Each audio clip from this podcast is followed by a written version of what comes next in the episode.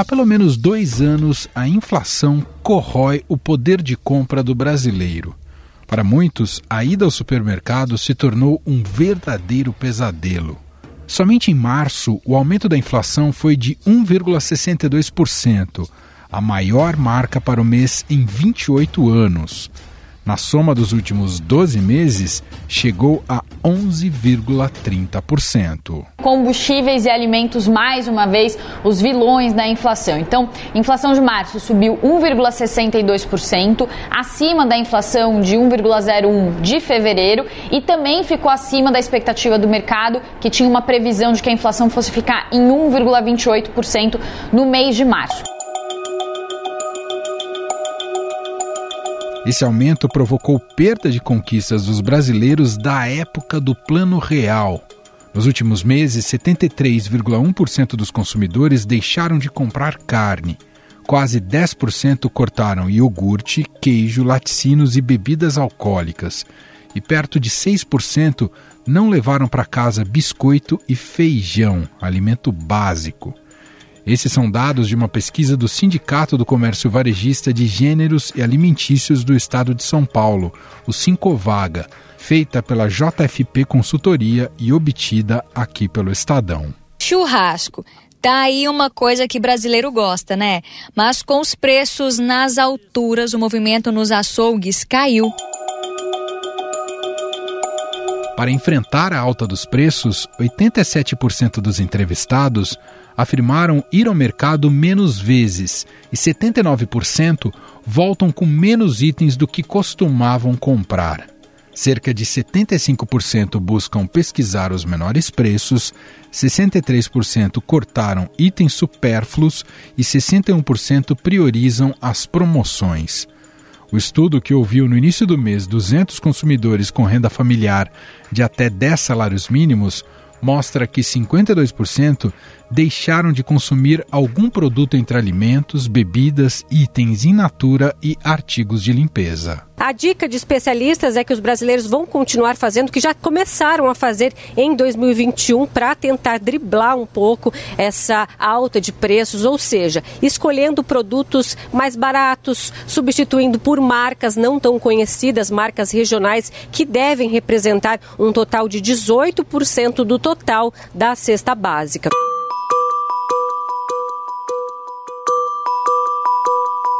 A gasolina cara também impacta os meios de consumo. Assim, quase a metade dos consumidores admite que o aumento do combustível influi na escolha da loja onde comprará. O mercado da vizinhança se tornou um aliado. Outro resultado que chama a atenção é que, em dois anos, desde o início da pandemia, 67% dos entrevistados já trocaram de marca de produto duas vezes para economizar. Para especialistas, esse também é um indicador do empobrecimento da população.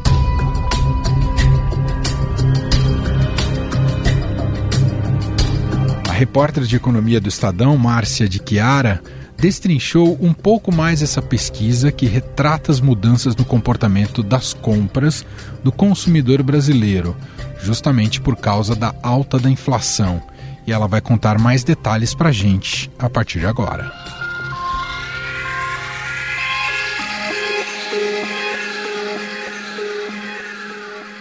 Olá, Márcia, seja bem-vinda, tudo bem? Oi, Emanuel, tudo bom? Tudo bom. Prazer estar aqui com você.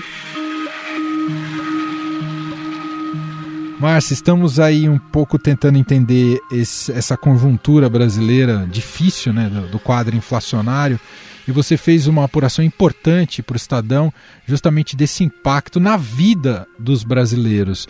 Então, queria te ouvir um pouco sobre o que você conseguiu captar nas mudanças aí na vida das pessoas em relação a esse quadro que tem sido mais permanente do que se esperava, Márcia? Então, é, aqui a gente está muito acostumado a ficar falando em índices, né, números. O IPCA deu dois dígitos, deu 1,60 alguma coisa. Aí eu resolvi me despojar dos índices e ir na vida real, né, para a gente ver o que, que as pessoas estão fazendo os índices são importantes, mas mais importante é o comportamento que as pessoas estão tendo para viver esse período de inflação. Eu não sei, não sei se é o seu caso, mas eu sou um pouco mais velha e peguei o plano real lá atrás. Então, assim, eu vi o, o passado no presente, né? Tudo que a gente via naquela época de, de pré-estabilização do real, de repente veio de uma forma muito abrupta, uh, voltou, né? E a gente, assim, com 100 reais vai no supermercado não traz mais nada. Então, assim, a pauta surgiu de uma constatação pessoal, né? A gente vai no...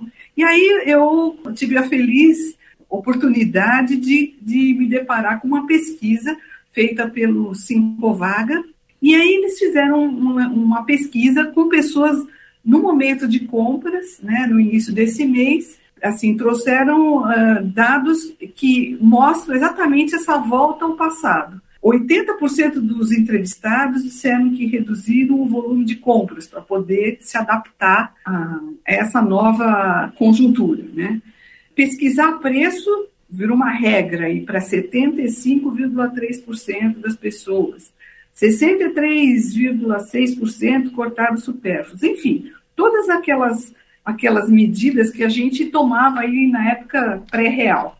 Mas, assim, o que me chamou muito a atenção nesse, nessa, nessa pesquisa foi essa questão do combustível, né? que é uma coisa externa às compras e que, assim, quase a metade dos entrevistados mudaram o local de compra por causa do gasto com combustível. Então, quer dizer, você pegar um carro, pegar um, um Uber para ir fazer a compra do supermercado virou um problema, né? Porque o preço da gasolina disparou. E nesse contexto, as lojas mais próximas ganharam uh, a preferência. Isso eu achei assim um dado super relevante. Né? Hiper relevante. Te passa aqui uma impressão também muito mais sensorial do que atestada por pesquisas, mas a impressão que dá é que as pessoas estão realmente calculando como um todo a vida, a questão dos deslocamentos, ou por troca de, de tipo de modal, né, se vai usar carro próprio ou transporte público, uh, e o tamanho desses deslocamentos, porque o impacto tem sido tão severo né, do, do, do litro do combustível que realmente fez com que as pessoas voltassem a colocar isso na conta de uma maneira mais preponderante né, no, seu, no seu dia a dia. É, então, assim, esse dado do, do deslocamento foi uma coisa nova para mim, entendeu? Eu, eu achei que eu não via isso lá na época pré-real. E agora a gente, assim, me assustou. Quer dizer, as pessoas estão indo fazer a compra uma pertinho de casa porque vai a pé. Quer dizer, é um sinônimo de empobrecimento, né? E, e esse empobrecimento vai além, né? Quando a gente olha aí o, o que as pessoas deixaram de comprar, aí é que assusta mais ainda, né?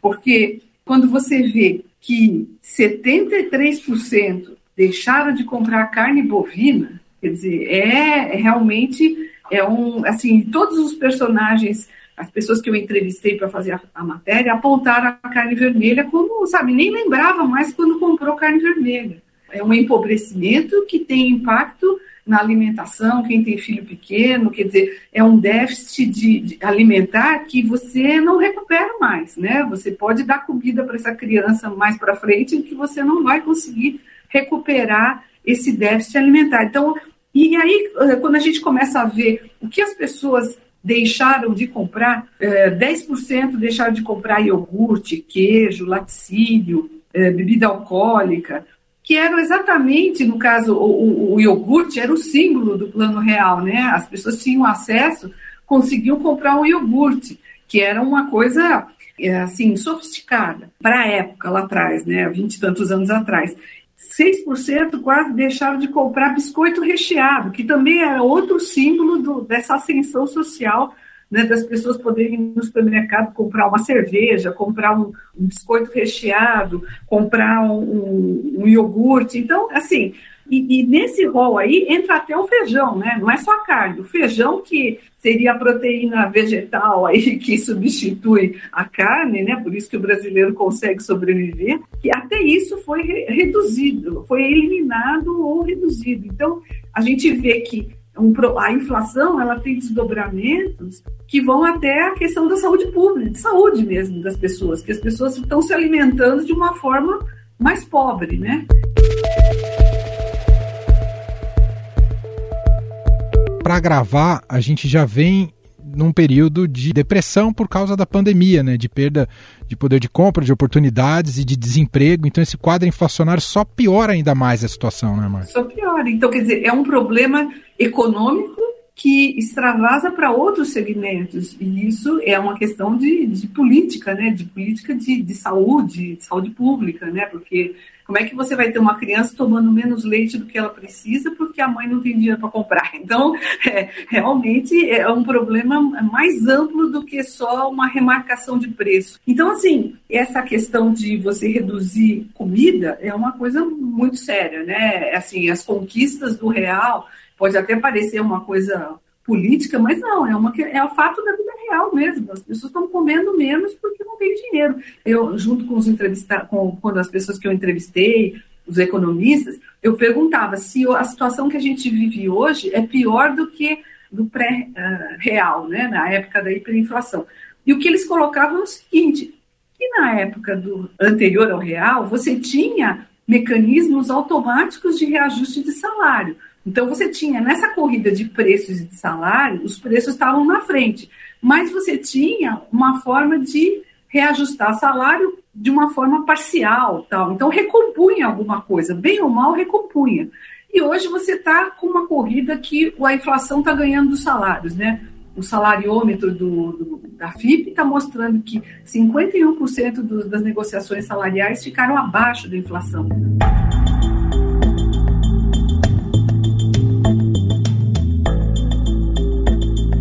Márcia, é, muita gente nasceu depois do Plano Real. Talvez muita gente que esteja nos ouvindo não vivenciou esse quadro da hiperinflação pré-real.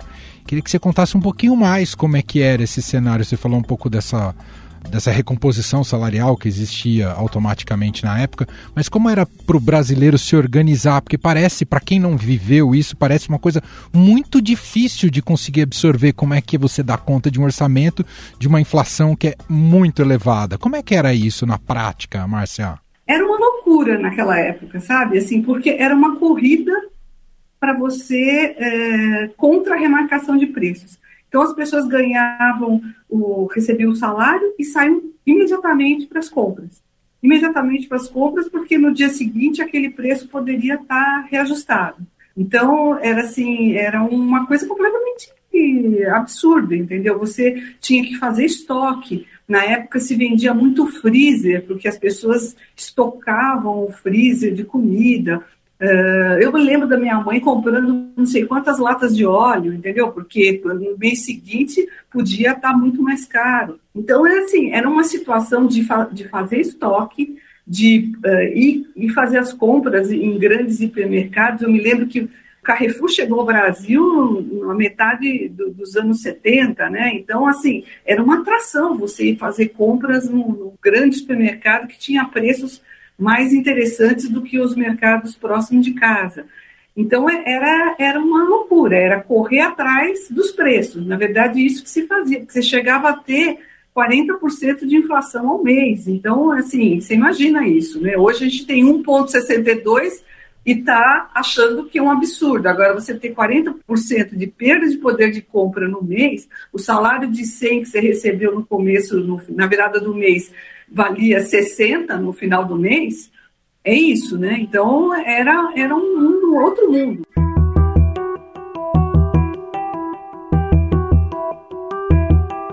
Muito bom o trabalho da repórter Márcia de Chiara e essa sua reportagem é justamente isso, é, um, é o alerta, é o diagnóstico na vida real dos brasileiros e os sinais de que isso poderá uh, se agravar e o quanto é negativo para a nossa economia e para o dia a dia, para o orçamento das famílias. Muito obrigado, viu, Márcia, por dividir aqui com o nosso ouvinte um pouco desse seu trabalho que traz um pouco mais da, do front, né, das pessoas sentindo ali na pele o que está acontecendo com a economia do país. Obrigado, viu? Emanuel, eu que agradeço a oportunidade e, assim, eu realmente sou uma pessoa entusiasmada com a, a economia real, sabe? Porque eu acho que a gente não pode ficar nesse plano de declarações, de números, mas tem que fazer essa conexão entre o que está acontecendo nos índices que são importantes, mas com a vida real, que, que as pessoas quais e quais as implicações e os desdobramentos disso que a gente viu aí é, numa simples pesquisa mostrando que as pessoas estão comendo menos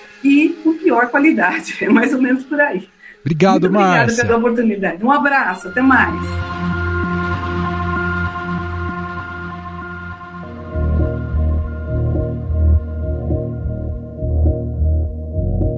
Quem mais se prejudica com a alta dos alimentos são as famílias mais pobres, que tiveram um aumento inflacionário de 1,74% no mês de março. É o que mostram os cálculos do Instituto de Pesquisa Econômica Aplicada, o IPEA. Para calcular a inflação por faixa de renda, o IPEA considera como renda muito baixa as famílias com ganhos mensais abaixo de R$ 1.808,79. De acordo com o IPEA, a pressão inflacionária sobre as famílias de baixa renda foi exercida sobretudo pelos alimentos, decorrente de uma alta disseminada de preços que atingiu itens de grande relevância na cesta de consumo, como arroz, feijão e cenoura. Em um mês, a caixa de 20 quilos de tomates passou de 60 para 170 reais aqui na Ceasa. O aumento também atingiu frutas, verduras e outros legumes. É o caso da cenoura, que está custando o dobro.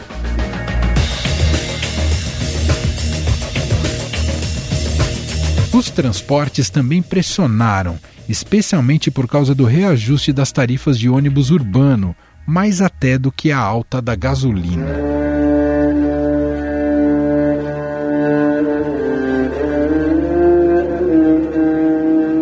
A inflação no Brasil já pode ser considerada permanente? As medidas tomadas pelo Banco Central com a política de juros podem segurar esse cenário de alta constante? Há um risco de hiperinflação? Para analisar este cenário macroeconômico, nós convidamos aqui para uma conversa Guilherme Moreira, ele é coordenador do Índice de Preços ao Consumidor da FIP.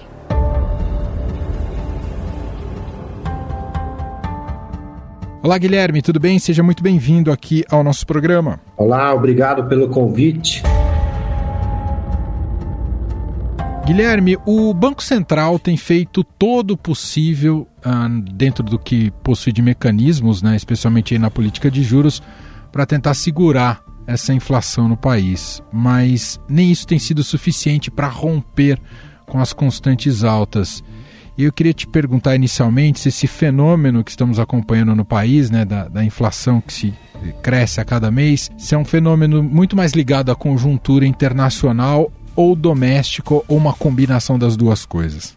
Claramente, o, o, a inflação brasileira sai do, do rumo a partir de 2020, né? Quando você tem aí, especialmente quando a gente começa a sentir os efeitos da pandemia. A coisa fica mais complicada a partir de 2021. Historicamente, no Brasil, você tem um processo inflacionário muito mais ligado a serviços, a comércio e serviços, mas serviços principalmente, alimentos, produtos industrializados com preços mais contidos. Então, na média, a inflação sempre foi puxada muito por serviços. E a partir de 2020, você tem uma inversão nisso. 2020 foi um ano de, de alta muito grande de, de alimentos, por conta da pandemia, você tranca todo mundo em casa, e aí essa atividade de serviços para, os preços param de subir, inclusive de combustíveis caíram muito, mas a alimentação sobe. 2021 a gente retoma em algum momento certas atividades e, portanto, os preços voltam a subir e algumas coisas que tinham ficado congeladas repõem preços, combustíveis, por exemplo, energia e alimentação mantém essa trajetória de crescimento, com uma valorização muito grande dos preços lá fora, das commodities, etc. E a gente entra em 2021 com essa perspectiva já de inflação pressionada, e aí tem essa nova questão, já em 2022, da guerra da Rússia e da Ucrânia, que coloca mais pressão sobre preços de commodities. E quando eu falo preço de commodities, estou falando tanto de energia quanto de commodities agrícolas. E isso tem um impacto muito grande na inflação brasileira. Se a gente considerar desde o início de 2020 até março desse ano, nós temos uma inflação acumulada em torno de 20% pelo IPC da FIP, e alimentação, que foi o grupo que mais subiu, mais de 35% acumulado de inflação. É muita coisa num período muito pequeno de tempo, né? E a gente não vê essas pressões se dissipando, mesmo com, com o que você falou no começo, o Banco Central tentando botar água fria na fervura. A gente vê exatamente ao contrário. Essa inflação se dissipando cada vez mais entre os grupos, que a gente chama de índice de difusão, que é essa penetração dos aumentos de preço dentro dos grupos, hoje em torno de 75%, ou seja, praticamente 3 quartos dos itens pesquisados. E houve uma corrosão do poder de compra também, ou seja, os salários não acompanharam essa alta da inflação, Guilherme? Esse talvez seja o grande problema, né? E diferente de outros momentos em que a renda crescia bastante, os preços subiram, mas a renda acabava compensando e, de certa forma, até alimentava o processo inflacionário. Nós estamos vendo um momento completamente diferente. Em primeiro lugar, porque a renda definitivamente não acompanhou essa inflação. Então, você teve uma, uma, uma classe de pessoas que ficou em casa, em home office, manteve a renda, deixou de gastar em muitas coisas e até teve ganhos de renda, uma, uma, parcela da população. Mas a grande maioria das pessoas no Brasil não, não ficou em casa e tem condições precárias de emprego, portanto, emprego que dependem de ir para a rua, de, não, não tem como fazer home office. Então, essas pessoas perderam muita renda e os grupos que mais subiram de preço são exatamente os grupos que pesam para essas famílias que tiveram emprego precarizado, que têm emprego mais precarizado, que é o que? Alimentação, basicamente, e habitação. Então, não esquecendo que dentro de habitação você teve energia que subiu muito e você teve o gás de botijão que subiu muito também, que tem a ver com alimentação. Então, quando a gente considera esse grupo de famílias, estou falando de um a três salários mínimos, mais ou menos, eles têm como principais gastos do orçamento, praticamente dois terços do que eles ganham, eles pagam alimentação e habitação.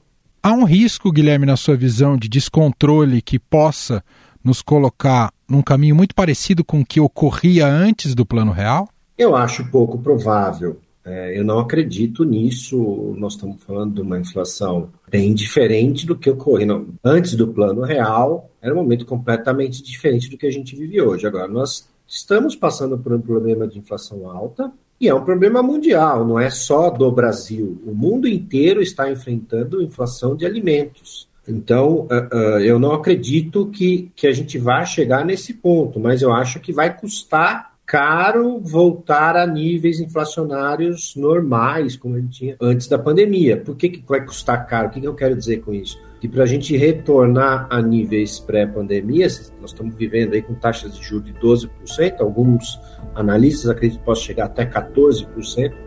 Isso custa muita atividade econômica, atrasa a retomada da economia, atrasa o emprego, atrasa tudo.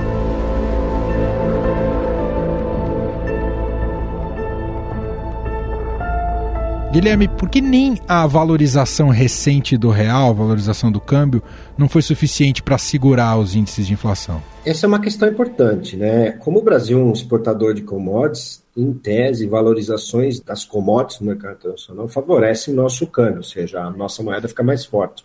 É o que a gente viu agora. Mas a gente tem que lembrar que no início de 2020, antes da pandemia, nosso câmbio estava em torno de 4,25. Nós chegamos a R$ reais. Ora, caiu aí às 5, 5 e pouco. Nós tivemos uma desvalorização desde o início da pandemia muito maior do que a valorização recente agora. Isso é um ponto. E o segundo ponto é que as commodities subiram muito mais do que essa valorização do real. Então, esse efeito não é suficiente para compensar o efeito desse aumento, por exemplo, do barril do petróleo, do trigo subiu muito. Em março, no índice da FIP, o pãozinho, só em março, o pão francês subiu mais de 4%. Nossa. Então, o aumento do preço do, desses itens do, que, que, a gente chama de commodities, mas nada mais é que o trigo, o milho, o petróleo, foram muito maiores do que o ganho que uma eventual desvalorização e que a gente nem sabe quanto tempo vai durar, se é permanente ou não, esses ganhos não compensaram os aumentos que tivemos, especialmente após aí a, o início da guerra, que já tem seus 40 dias mais ou menos.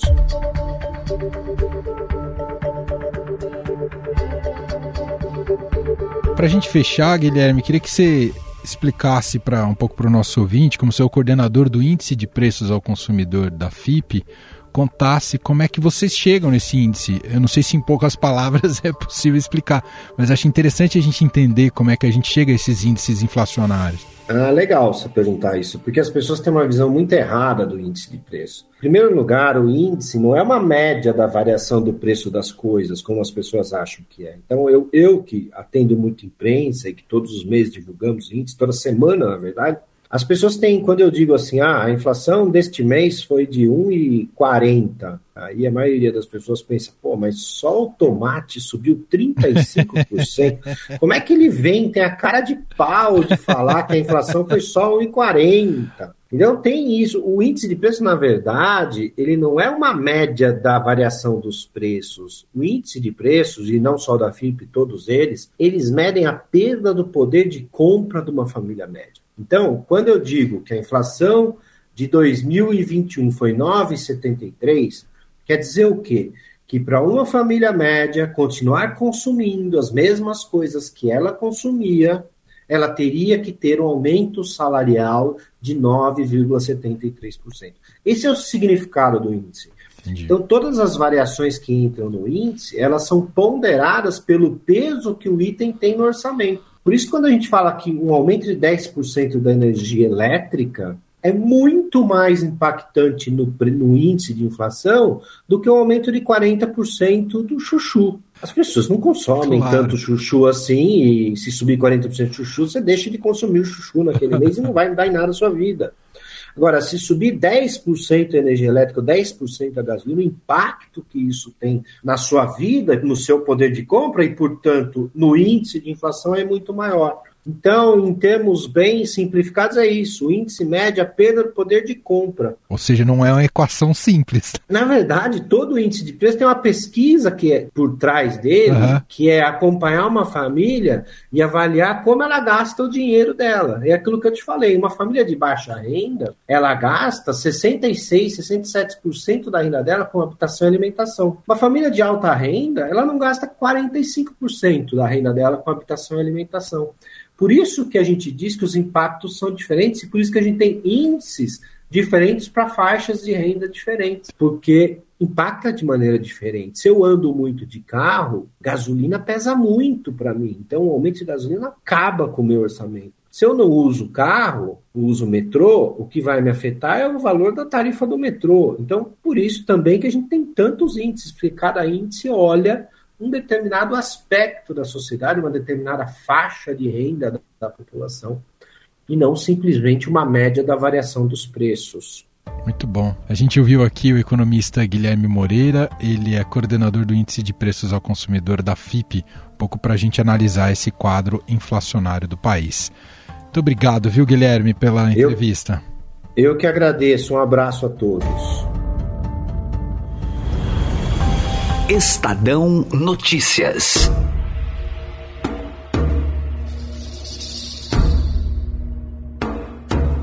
Este foi o Estadão Notícias de hoje, segunda-feira, 25 de abril de 2022. A apresentação foi minha, Emanuel Bonfim. Na produção, edição e roteiro, Jefferson Perleberg e Ana Paula Niederauer. A montagem é de Moacir Biasi. O nosso e-mail é podcast@estadão.com. Um abraço para você, uma ótima semana e até mais.